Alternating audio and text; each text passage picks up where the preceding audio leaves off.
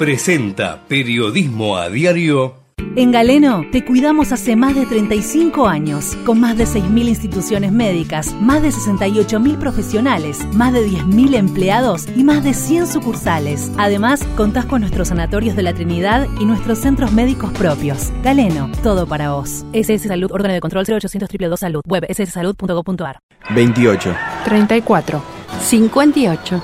73. No importa si tenés 18 o 70 años, vos también podés terminar la secundaria de forma virtual y desde cualquier lugar del país. Con educación hay futuro. Conoce más en buenosaires.gov.ar barra Terminal la Secundaria. Buenos Aires Ciudad. En la mañana de Ecomedios y con la conducción de Hugo Grimaldi, ya comienza la edición compacta de Periodismo a Diario. Con el resumen de las noticias más relevantes del día. Desde este mismo momento las vamos a analizar, a relacionar, a ponerlas en contexto para explicar qué se dice, qué no se dice, cómo se dice y por qué. Empezaremos a compartir títulos, notas, videos y fotografías a mostrar personajes y recomendar columnas y enfoques. Y seremos implacables a la hora de identificar las noticias falsas. De lunes a viernes por AM 1220, en simultáneo por todas las redes sociales y con desarrollo extra en ecomedios.com. En Periodismo a Diario no le vamos a hacer perder el tiempo.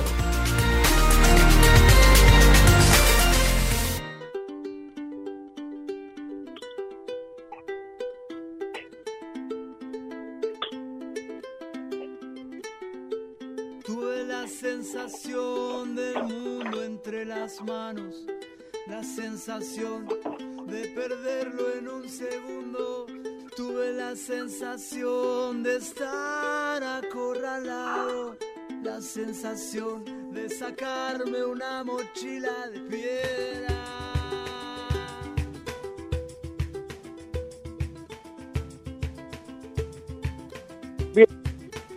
Sí, estamos saliendo al aire. Yo creo que sí, que estamos ya, aunque con una línea de emergencia, pero este, tratando de llevar adelante el programa de hoy de Periodismo a Diario. Es el número 81 de este viernes 9 de junio.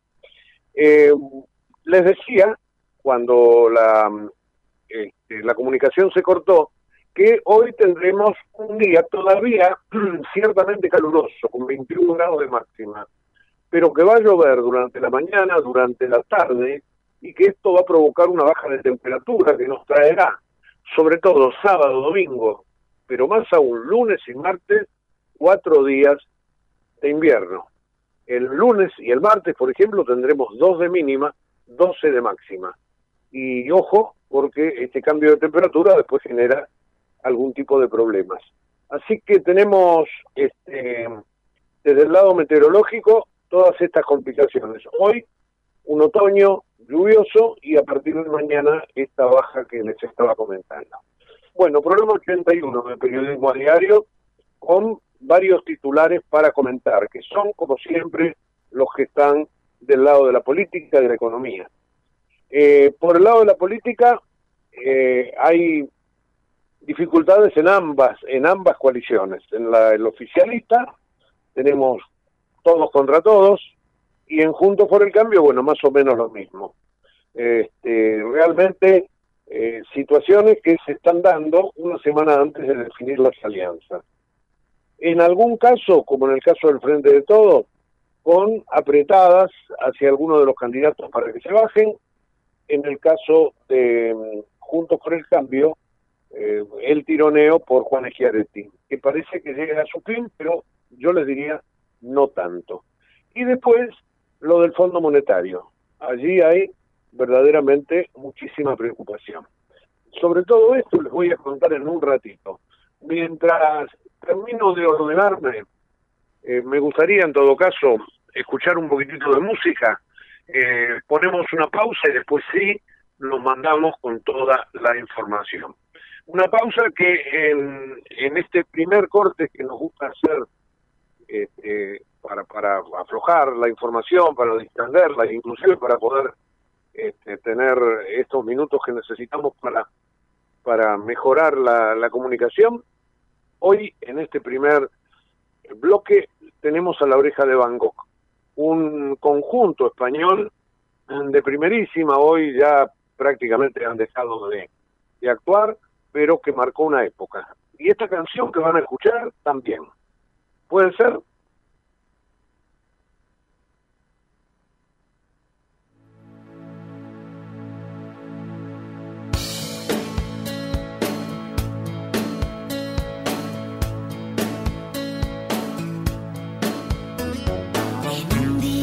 esto sin que suelo pensar, hoy va a ser el día menos pensado.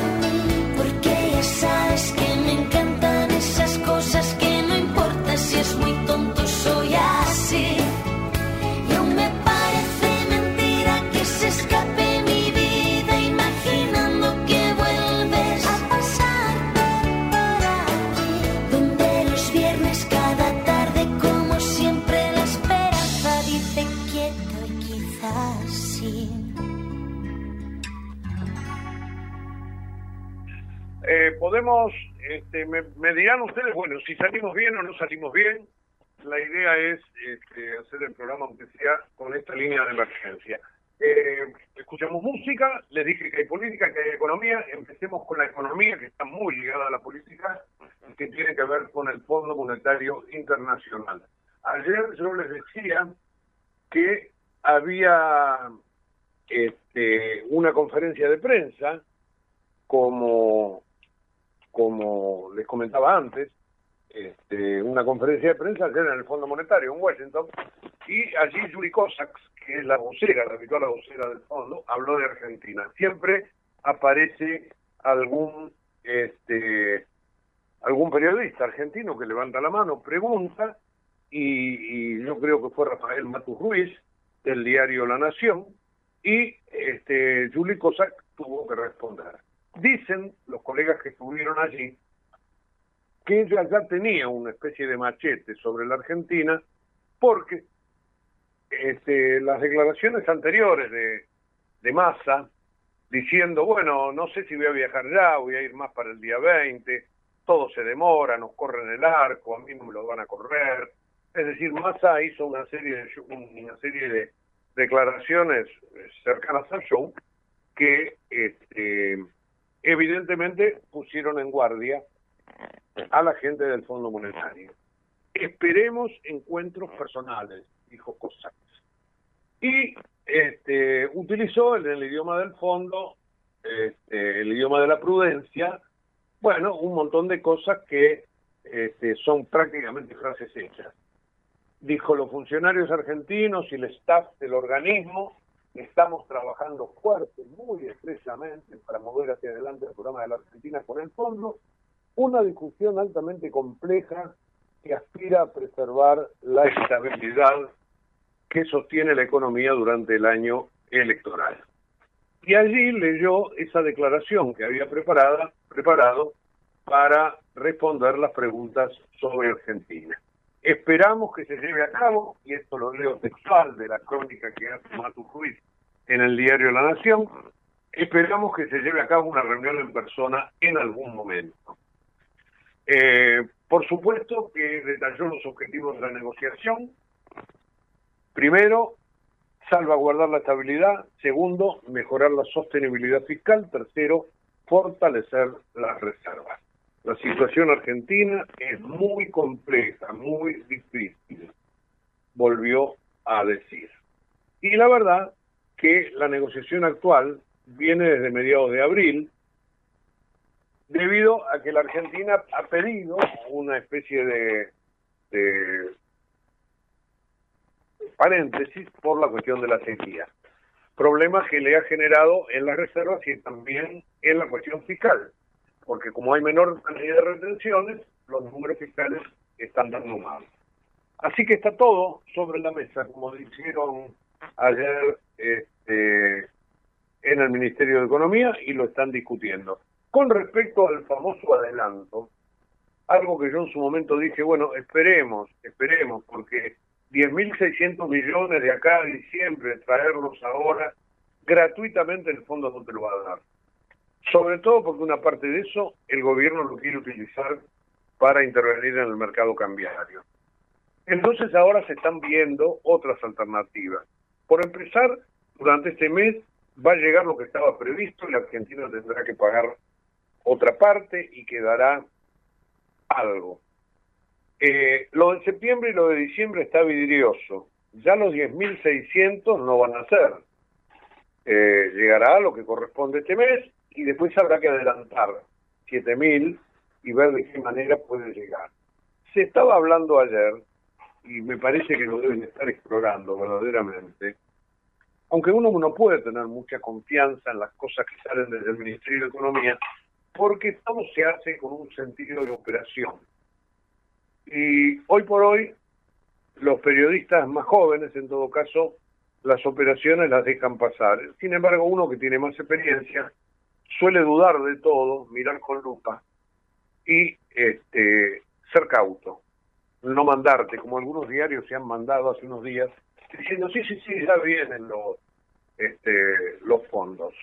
Bueno, ya vienen, sí, este, el Fondo Monetario acuerda, si no va a ser más que difícil. Eh, les decía, puede venir algo, pero lo que se quiere limitar es la, la capacidad de intervención.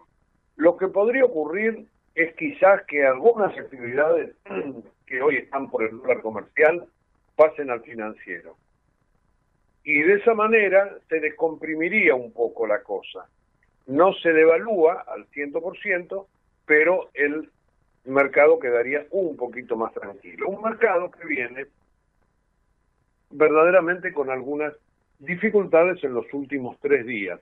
Ayer, por ejemplo, el Banco Central volvió a vender dólares, fueron 62, 62 millones de dólares y en tres días perdió casi 200 millones, 180 y largos.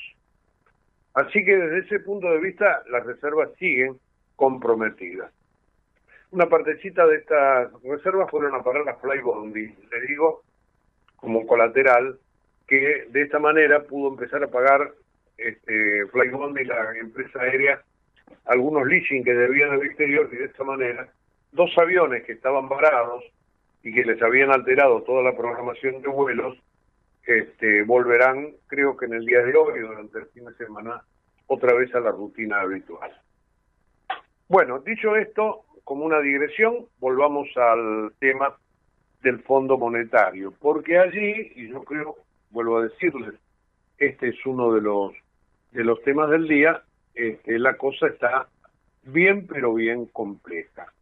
Eh, se sabe, se sabe que Estados Unidos es eh, un poco el que debería empujar a la Argentina para darle una mano y que en el fondo salga lo que se está pidiendo. Lo que ocurre que este, el fondo pide cosas y la Argentina exige otras. Y Massa, eh, que le gusta jugar siempre a dos o tres puntas, tiene que conformar a Cristina, al Instituto Patria. Eh, por otro lado, eh, tiene que ver de qué manera las cosas se le pueden empezar a arreglar para él ser candidato a presidente. Eh, realmente está en una situación más que complicada. Este, entonces Alberto Fernández ayer habló por teléfono con Jack Sullivan. Este señor es consejero de Seguridad Nacional en los Estados Unidos, hombre del presidente Biden, y le pidió que, bueno, que vea que la situación de Argentina, este, como viene y que queremos hacer buena letra, y entonces este, la idea es empujarlo a masa para que vaya al Fondo Monetario a arreglar. Eh, desde la Casa de Gobierno se dice que esta charla tuvo el propósito de que Estados Unidos apoye la negociación con el Fondo Monetario. La llamada, dicen en la Casa Rosada, fue gestionada por el embajador en Washington, Jorge Argüello, y participó de ella el canciller Santiago Castiero. Fíjense ustedes que este Alberto Fernández le pide a um, Estados Unidos una mano, pero por otro lado hace cosas a nivel internacional que complican la relación todo lo que tiene que ver con Lula, con Luna Sur, con más que con Lula, con Maduro. Bueno, ahí el presidente está por un andarivel y, y Estados Unidos obviamente que va por otro. Así que veremos qué pasa este, con el Fondo Monetario de aquí hacia fin de mes. Algo va a suceder y todo lo demás son tironeos, pero esto hoy le da titular a los diarios económicos desde ya y también, este, por ejemplo, al diario Clarín. Para el fondo, la situación argentina es muy difícil y sigue trabado el acuerdo. En Clarín, como día viernes, está la nota de Marcelo Bonelli, eh, el panorama empresario, que todos los viernes escribe Marcelo, y que siempre hay que darle una mirada porque tiene información. Alguna de ellas un poquitito, no digo vieja, pero ya trillada durante la semana, pero hay otra parte de la información que está muy, pero muy este, interesante de conocer. Así que este, el mundo de los negocios, las empresas, la relación con el fondo, masa, etcétera, etcétera, y las elecciones como trasfondo, desde están en esta columna que se titula La inquietante versión sobre Massa y la pelea con Alberto. Esa inquietante versión que dice Bonelli es que este, algunos empresarios dicen que Massa se podría ir este, si no hay unanimidad en nominarlo a él como candidato. Es decir, es uno de los que nos quiere, de lo que nos quiere las PASO. Y eso nos va a llevar al tema de la interna del Frente de Todos en un par de minutos nada más. Eh, ¿Por qué? Quiero hacer una escala primero, porque estábamos hablando del viaje de mm, Sergio Massa, Máximo Kirchner a China, y estábamos hablando también recién de la charla que este, Alberto Fernández tuvo con Jack Sullivan. Eh, también les decía que Alberto Fernández se lo mira con una lupa, ¿no? Porque se pone este, del lado de la izquierda más refractaria con los Estados Unidos, llámese Nicolás Maduro. Pero también se lo mira con una lupa al Instituto Patria, a Máximo Kirchner y por extensión a Sergio Massa.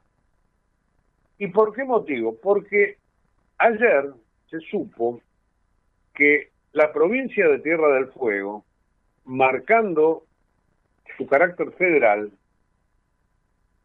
este, firmó un memorándum que ya viene trayendo este, cola desde el año pasado, pero que ahora mandó a la legislatura para que lo ratifiquen. Esto se firmó en octubre del pasado año este, a través de un decreto donde se dieron a conocer algunos detalles del acuerdo. Y ahora esto se manda a la ratificación legislativa justo en este momento.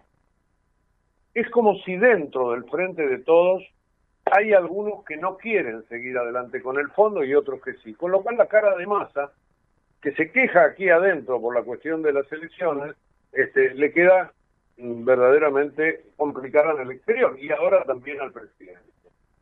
¿Qué dice ese convenio? Que vuelvo a decir, el, el, el gobernador Gustavo Melela eh, haciendo uso de sus facultades este, federales, es decir, de la autonomía de la provincia de Tierra del Fuego, manda a la legislatura fueguina.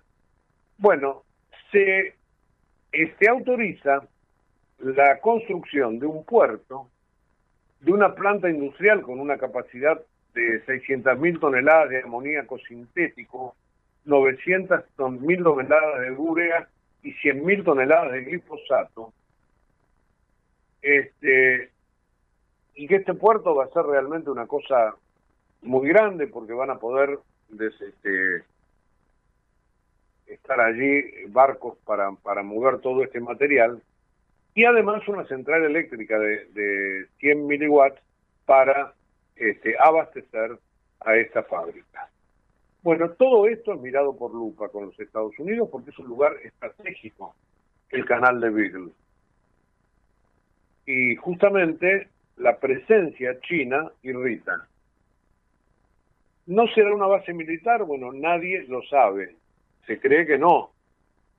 Pero China está acostumbrado a hacer estas cosas. No se sabe, por ejemplo, qué pasa con este, esa construcción que tiene China en la provincia del Neuquén, donde hay un montón de condiciones que no se le puede, eh, que no se pueden vulnerar. No se sabe, por ejemplo, quiénes están dentro de la de la base esa en China, de Neuquén. Hablando de bases chinas, eh, esto va a traer más cola a nivel internacional porque China va a instalar una base de espionaje electrónico en Cuba al menos esto dicen en los Estados Unidos, eh, que están diciendo que la base podría permitirle a los chinos realizar inteligencia de señales y que esto puede incluir el monitoreo de una variedad de comunicaciones, incluidos correos electrónicos, llamadas telefónicas y transmisiones satelitales. Entonces saben cómo irrita todo esto a los Estados Unidos. Ahora, el gobierno cuando digo el gobierno, digo Alberto Fernández, Santiago Cafiero, Sergio Massa, Cristina, están todos jugando juntas. Con lo cual la cuestión del fondo se torna crítica.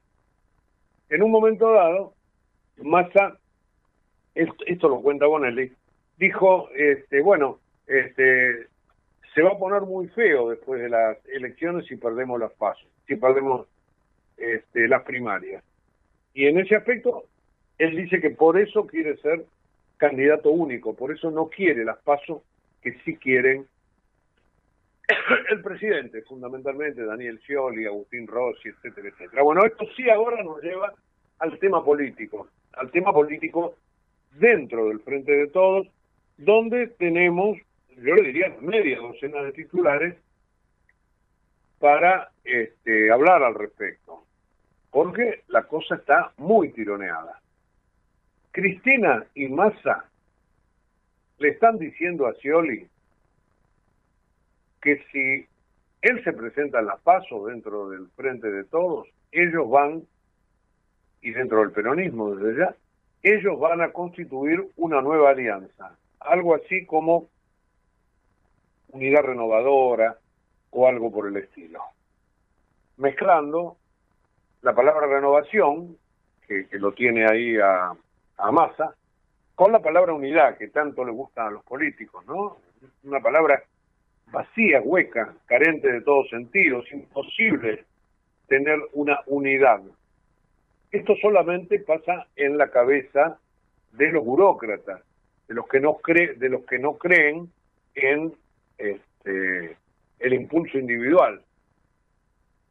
Pero bueno, es una cuestión ideológica, pero así se llamaría unidad este, renovadora o algo por el estilo. Bueno, allí le dijeron que irían con esa alianza por afuera del frente de todos y que dejarían a, a Scioli, si se quiere presentar, desguarnecido.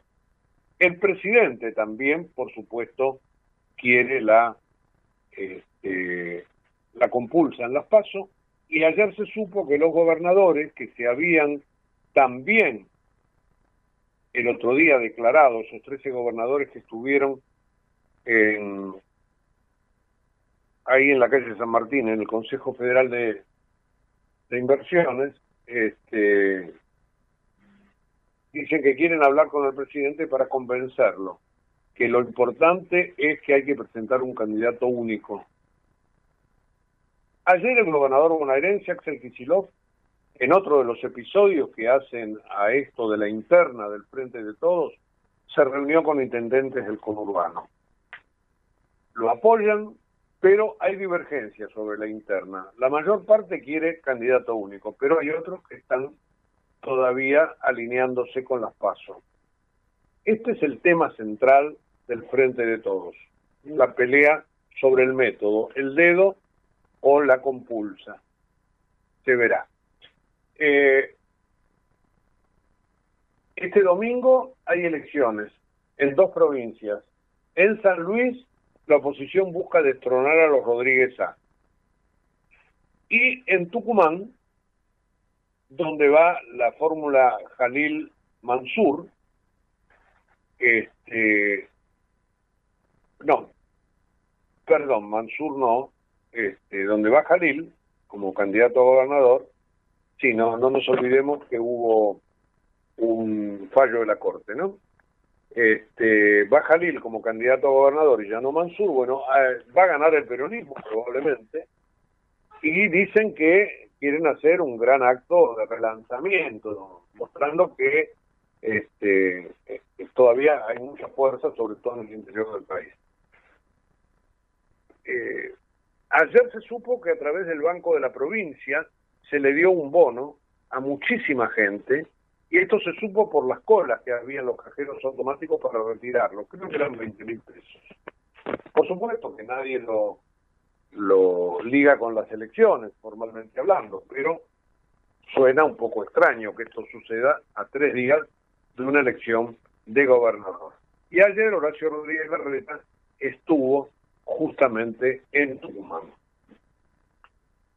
Bueno, y hablo de la reta y entonces esto me lleva a la otra interna, a la de Juntos por el Cambio. Aquí tenemos que mirar en primera instancia a Patricia Bullrich. ¿Por qué? Porque ella dijo ayer que este, el episodio Chiaretti está superado. Bueno, está superado para ella. Esto no se discute más. Estuvo en Ramos Mejía, en un acto con su candidato a gobernador, Néstor Grindetti, defendió la llegada de José Luis Espert a Juntos por el Cambio. Este, se supone que Espert va a, a ser un contendor de Patricia Bullrich porque la franja ideológica en todo caso es parecida, pero así todo ella lo acepta inclusive este, como candidato o precandidato a presidente dentro de Juntos por el Cambio. Lo que ya no, no, no acepta, y eso está claro que es así, es la llegada de Schiaretti. Ahora, este fin de semana dicen que puede haber un documento conjunto de este Schiaretti con Gerardo Morales y con Rodríguez Larreta. Un documento que va a tener un alto componente económico. Inclusive parece que lo ha redactado, por ejemplo, Martín Redrado. Y allí se va a hacer una especie de eh, plataforma electoral sobre qué pasaría si gana eh, Horacio Rodríguez Larreta la interna y se hace candidato a presidente. Así que me parece que este, allí hay muchas novedades que se van a seguir dando. Pero este, esta eventual salida de Chiaretti quizás no es solamente ahora en las internas, pero lo que se ratificaría durante el fin de semana es que va a integrar un gobierno, un frente de frentes, como le gusta decir al gobernador de Córdoba, si Horacio Rodríguez Larreta es presidente de la nación. Así que me parece que está por ahí. eh, tanto Larreta como Burris quieren descomprimir la situación, disipar el riesgo de ruptura.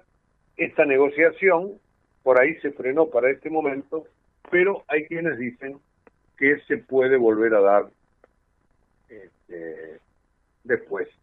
No se olviden que el 25 de junio va a haber elecciones en la provincia. Lo que irritó fue eso. ¿Por qué Luis Juez se vino el otro día a decir, muchachos, me están matando? Porque yo tengo que competir contra Schiaretti en la provincia y ustedes se hacen amigos de él.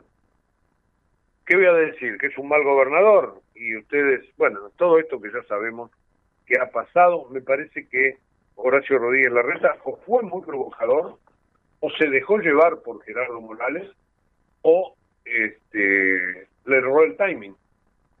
Probablemente haya pasado eso, y la cuestión entonces este, se estiró demasiado.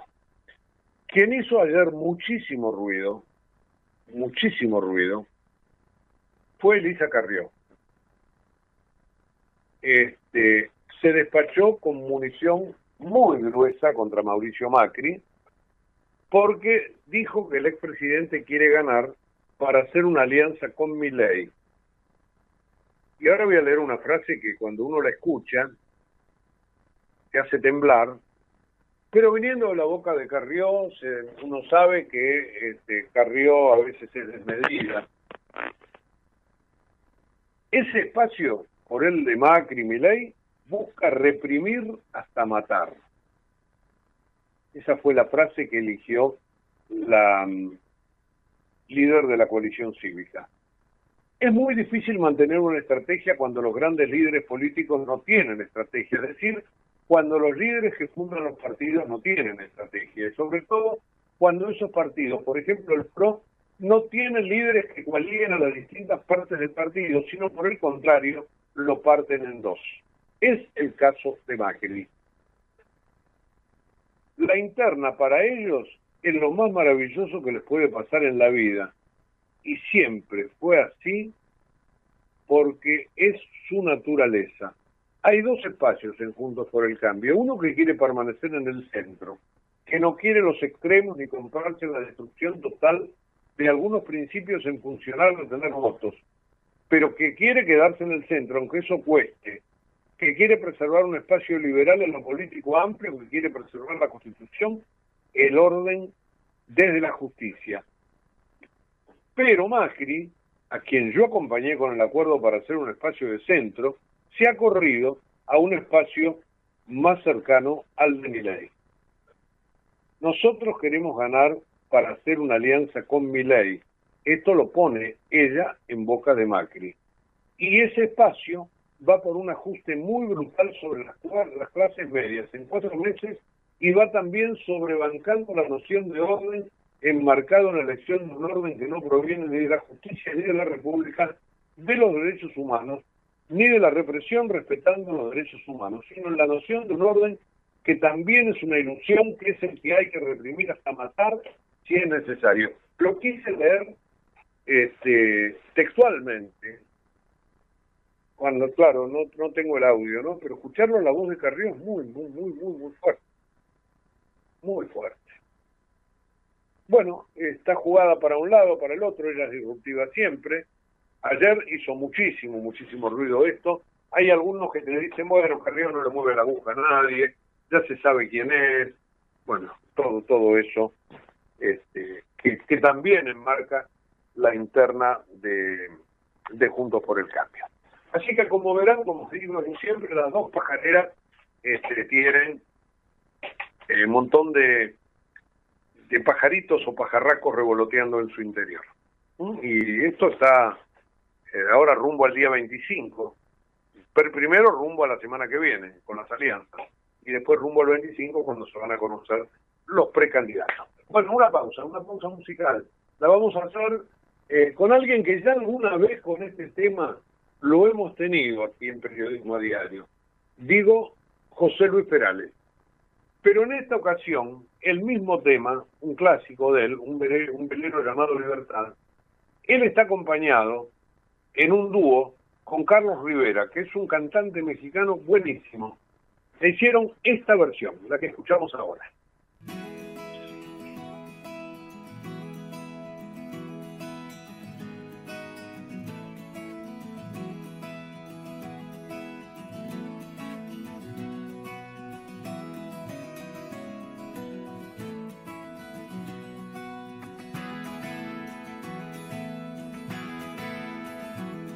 Se fue, tomó sus cosas y se puso a navegar. Una camisa, un pantalón vaquero y una canción. ¿Dónde irá?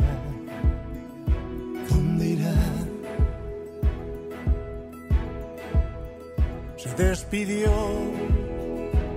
y decidió batirse en duelo con el mar y recorrer el mundo en su velero y navegar, navegar, navegar. Y se marchó. Y a su barco le llamó libertad. Y en el cielo descubrió gaviotas y pintó estelas en el mar. Y se marchó y a su barco le llamó libertad. Y en el cielo descubrió gaviotas y pintó estelas en el mar.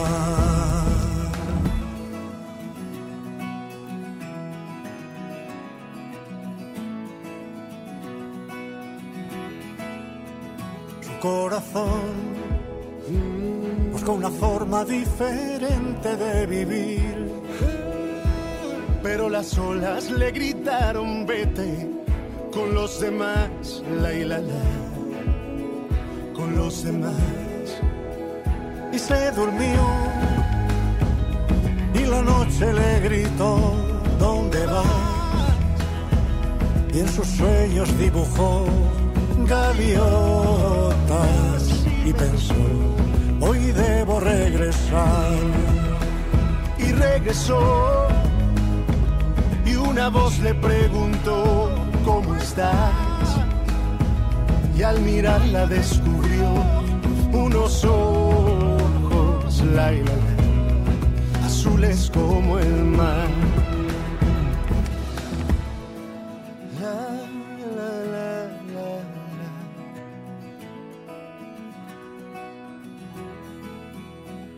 Se marchó y a su barco le llamó libertad y en el cielo descubrió gaviotas y pintó estelas en el mar.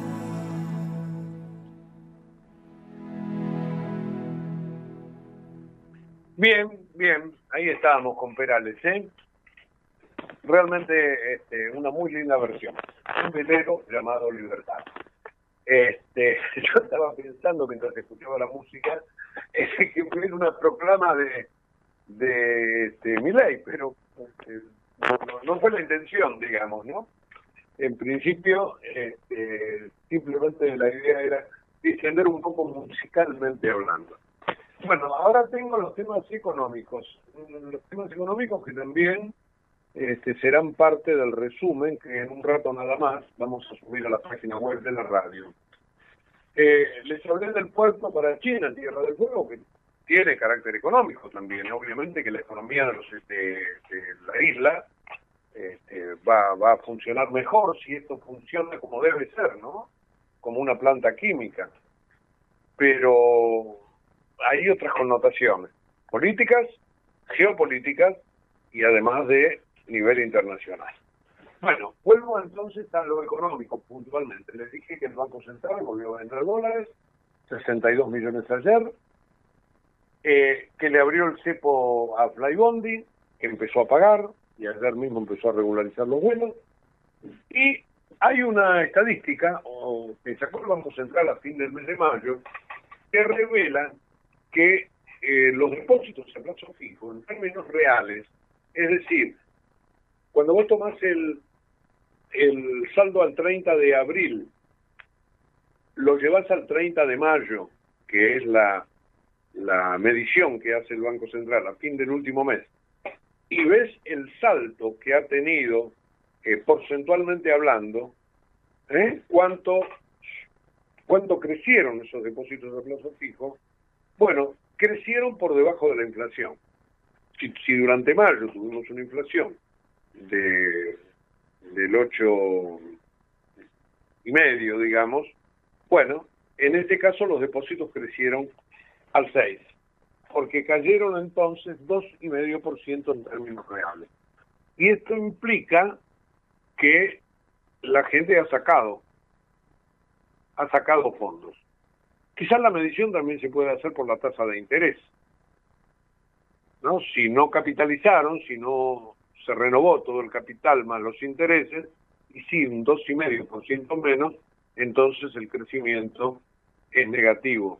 El verdadero, en términos reales, que es lo que estamos hablando, y que es lo que destaca hoy este, una colega en el diario Clarín, que fue la que, en todo caso, este, miró este, este punto, que es, es bien importante para hacer un seguimiento de las variables económicas. Estoy buscando la nota para darle el crédito, inclusive, a, a nuestra colega que hizo esa, esa medición.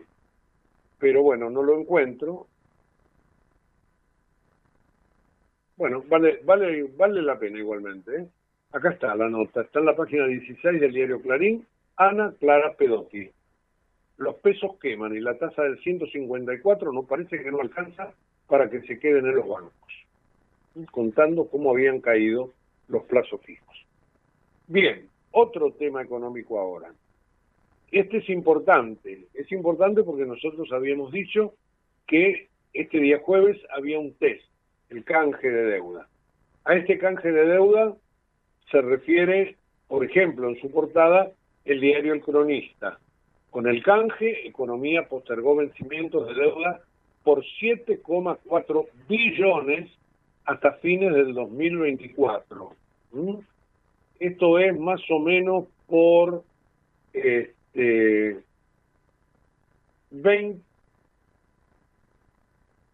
esto es más o menos, yo hacer un cálculo por acá, 19 meses de estiramiento. El 71% de los bonos que vencen hasta septiembre, el gobierno lo logró patear hasta fin del año que viene. 18, 19 meses. Ahora, este, ¿de qué manera? Bueno, dándole a los instrumentos indexación, ya sea con el dólar, el llamado dólar link, o con la inflación, con los precios. ¿eh? El índice de precios ajusta el valor de capital de esos bonos y mantiene, en todo caso, el poder de compra en pesos. Hay algunos que lo han este, preferido en dólares. Bueno, ahí están estas dos posibilidades que se otorgan para este, tentar, obviamente, a los inversores. ¿eh? Indexación de precios y dólar. Em, para el INDEC hubo dos meses seguidos de crecimiento. En abril la industria creció 1,2 y la construcción 3,4. Esto es con respecto a marzo, al mes anterior, que también había venido positivo. Por eso le digo yo dos meses de crecimiento. Marzo y abril es lo que se conoció ayer a través del INDEC.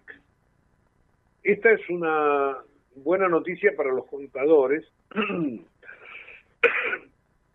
y sobre todo para los contribuyentes, que es que la FIP postergó hasta el 28 de junio los vencimientos, ya sea las presentaciones y los pagos, de ganancias y bienes personales. Las presentaciones tendrán que ser hechas unos días antes y habrá hasta fin de mes para pagarlas.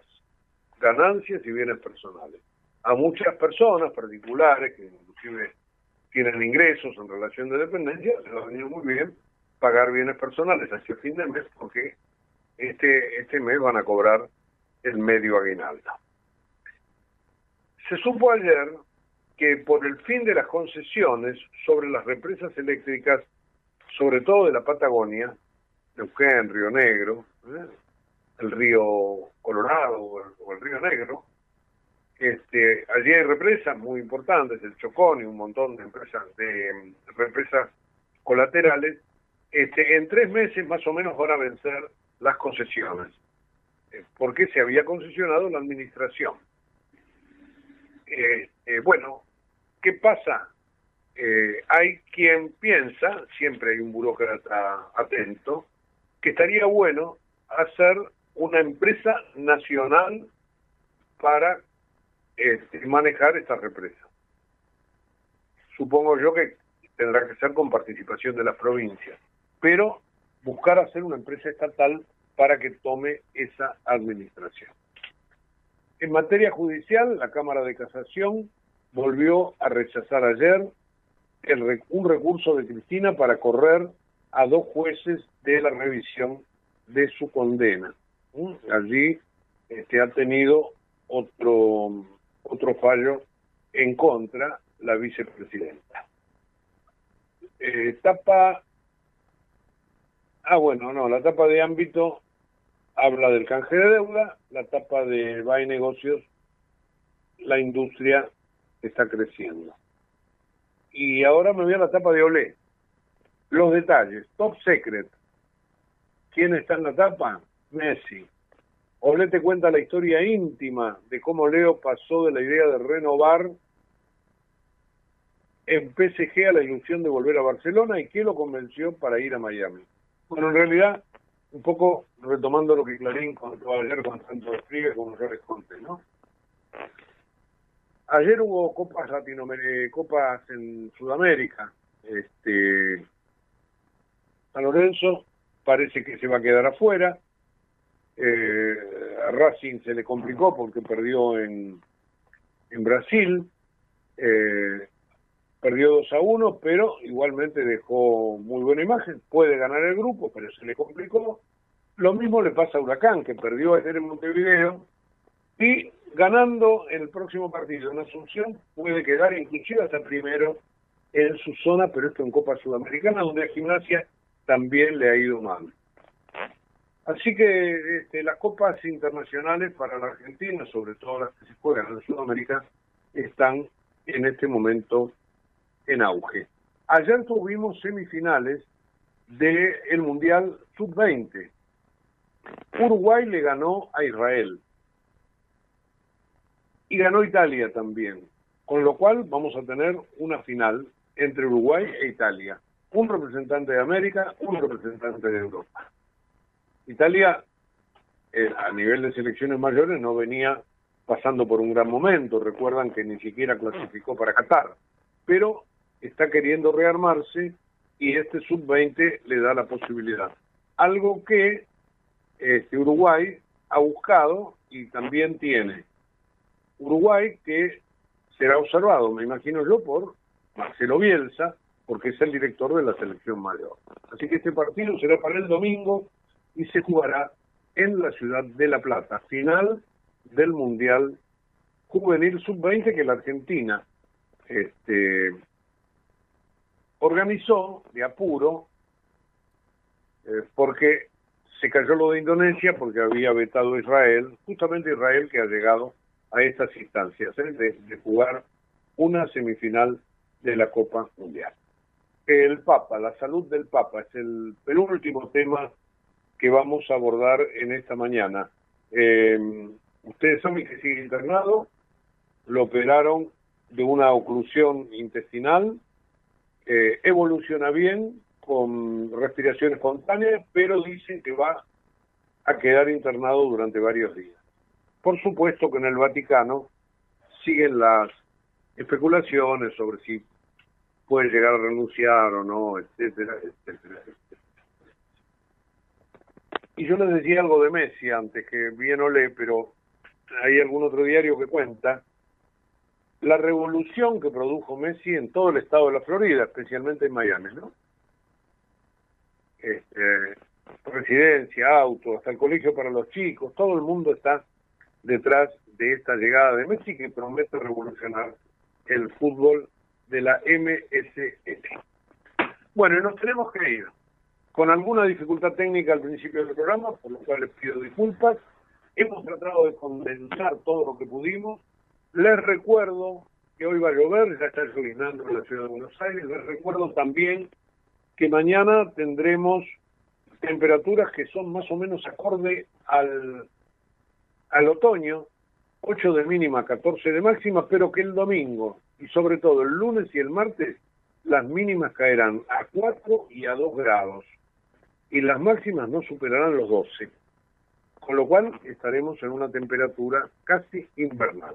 Así que cuidado, ¿eh? a no desabrigarse. 9 de la mañana en punto, www.ecomedios.com. En un rato, el resumen de toda la mañana informativa de Periodismo Diario. Chau, buen fin de semana y que la pasen bien.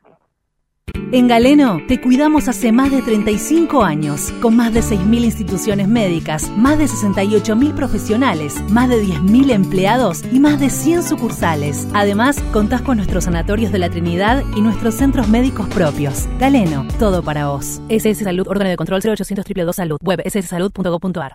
28, 34, 58. 73. No importa si tenés 18 o 70 años, vos también podés terminar la secundaria de forma virtual y desde cualquier lugar del país. Con educación hay futuro. Conoce más en buenosaires.gov.ar barra Terminal la Secundaria. Buenos Aires Ciudad.